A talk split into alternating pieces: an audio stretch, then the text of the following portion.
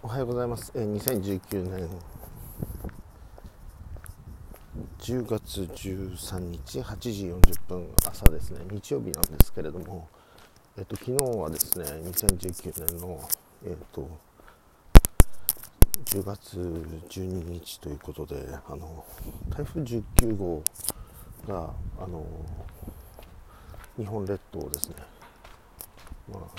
関東中心に襲いましてですね。でなんかもうあの僕もね北海道は、まあ、札幌は全く被害はないんですね。台風が通過しなかったんですけれどもだから大丈夫なんです。けど、まあ、東京もそうですし名古屋なえっと長野それから福島とか、えっと、茨城栃木岩手だとかえっ、とね今日ねだいぶあのテレビでねえっ、と今見てきたんですけれどもあの河川がね氾濫しているというのとあとは停電とかねあの停電昨日の僕夜の時点なんですけれども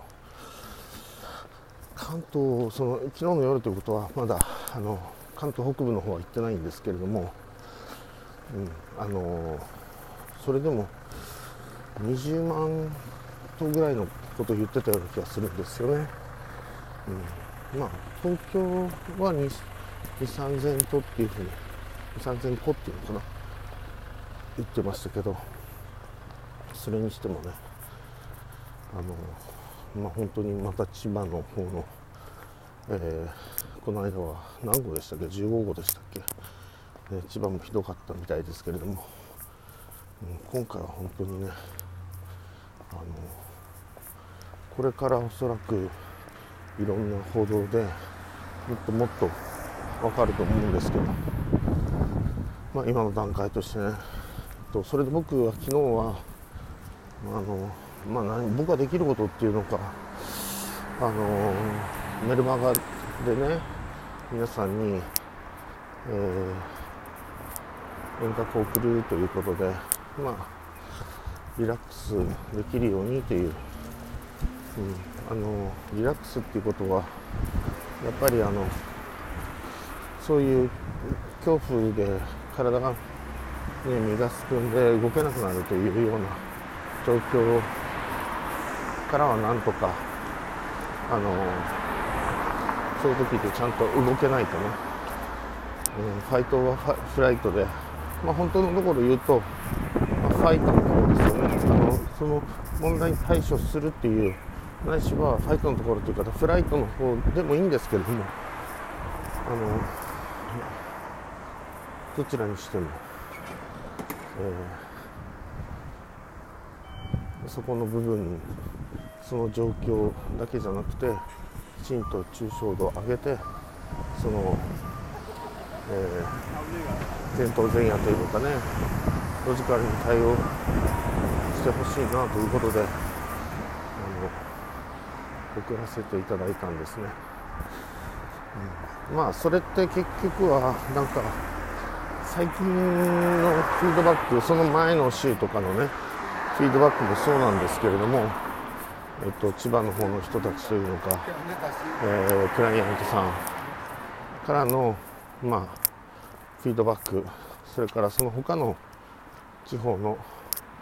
え、方からのフィードバックも含めてあのなんていうのかな。ま、眼性疲労のこととかねいろいろやったりだとか僕すごく自分で思うのは僕が眼性疲労にならないかっていうとなることもあるんですよ。やっぱりそうなった時はすごく観察をするんですよね。もちろん原因は一つじゃないしその見えてる問題っていうのは問題の兆候に過ぎないっていうことをよく熊部先生は言うわけですね。いわゆる症状に過ぎないという問題そのものではないということですよね。ないしは最終的にはそれを見てそのそういう何て言うんだろう。あのまあ問題として捉えてまずはね。でその原因は一つじゃないわけだからネットワークのようにいろいろ張り巡らされている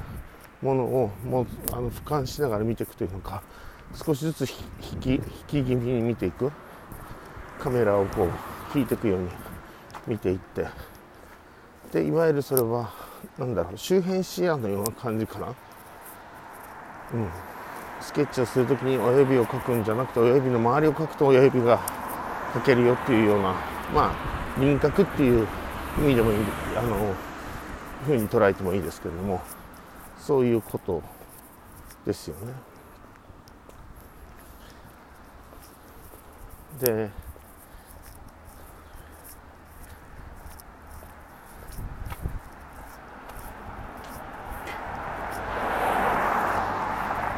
それがそのまあ、自分がどこにいるかよく見るっていうか自分を見るということと自分がどこにいるかよく見るっていうのと同じような感じかなと思うんですね。なんかその不完全性定理ってよく出てきますけれども不確定性原理っていうのもあの物理の方であるんですよね。でそれはなんかいわゆる粒子というのか細かい粒子ですよね。量子ですよね。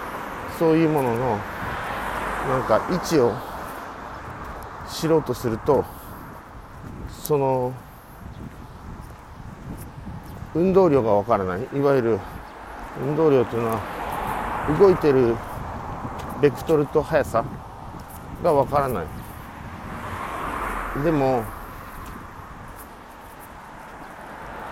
その運動量と速さをが分かると時って位置が分からないっていう。何ていうのかな、うん、その存在っていうのをあのきちんと正確にすることはできないみたいなのがあるんですよね。うんと。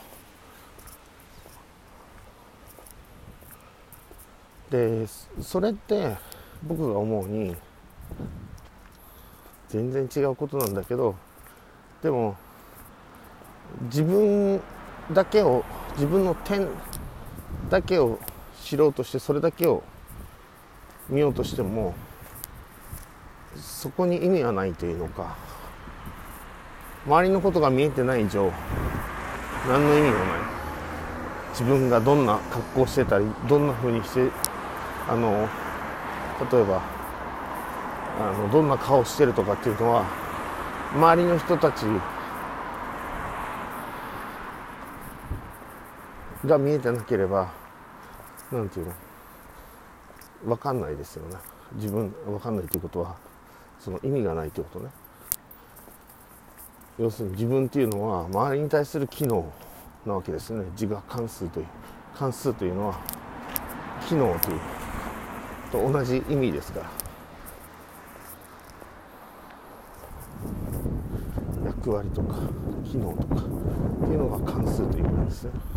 ファンクションという何らかのファンクションを果たしているというファンクションというのは何らかの作用とか何らかの役割とか何らかの機能を果たしているという、うん、それがファンクションというのは関数ということですね。関数主義というのかファンクショナリズムというのはそういうあのものでそれにそれに基づいて認知科学を用いて僕らはいろいろやってるわけですよね。うん、でもちろんその外側っていうのもあるわけでそれは認知科学への招待という認知科学へ招待しながら友淵先生の書籍ですね招待って言いながら、まあ、最後の方には認知科学のいわゆる、うん、クラックというのかなんだろうな。そこにそれもまた不完全なところがあるわけですよね。その不完全さも紹介しながらそしてその隙間から見えるその外側いわゆる超情報場ホメオスタシス理論理論という仮説、うん、超情報場ホメオスタシス仮説というものをまあもちろん最初から友淵先生はそれを唱えてるわけですけれども認知科学の向こう側に持ってきてるというね、うん、でそうですよね。ホメオスタシスっていうのはおそらくおそらくはというか他とのそのダイナミックなその関係性の中でそのダイナミックに動いている関係性の中でその平行状態を保つというその何て言うのかな。作用働き機能のことを言うわけですから。でそれがまあ超ね。情報場。情報場がたくさんあるその場。つまり、うん、超情報場。にそのホメオスタシスというのが広がってるよという。ホメオスタシスが、えー、働く場というのは超情報場であり、うん、なんて言うんだろう。抽象度の高い情報空間 abstract 次元っていう super abstract dimension だと思うんですよ。だから英次元人とかなんか一番最初の頃のその苫米地先生がちらちらと,、えーと、夢を叶える脳だとかあるいは新福音書だとかあるいはあとなんだっけあの辺でお話をあのされていたところにすごい数学的なというの科学的なえっと講義と一緒にないしは論文も確か認知科学への初代だったかもう一つの脳の使い方でしたっけ？のそちらの方にちゃんと示されてるというのか本当すごいなというふうにあの僕は思うんですけど。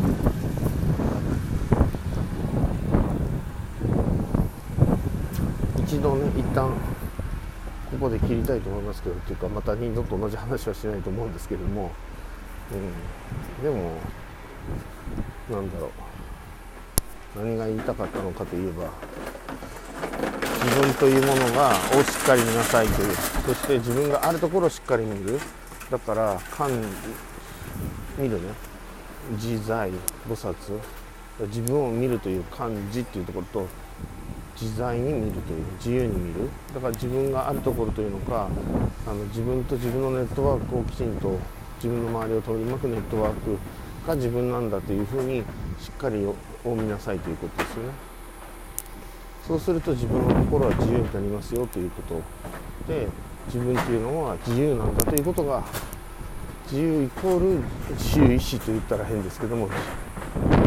本来の自我関数たる何て言うのかな自我関数というのが自我関数をいくらにでも変えられるというのが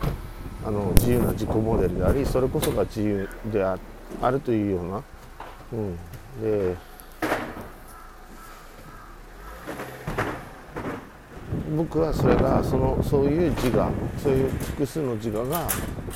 お互いの自由をもちろん尊重してというのかな。あのなんかお互いのゴールをまあ助け合いながらだったらおかしいけれども自分が常に主であり自分が常にあのサブでもあるっていうような形を全員が取りながらね助け合っていくというようなあの競争社会っていうね共に奏でる社会っていうのをまあ今日はお話をしながら、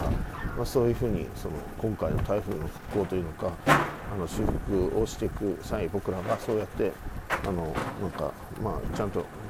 見つめていくというのか、いうふうにしていきたいなというふうには思います。ありがとうございます。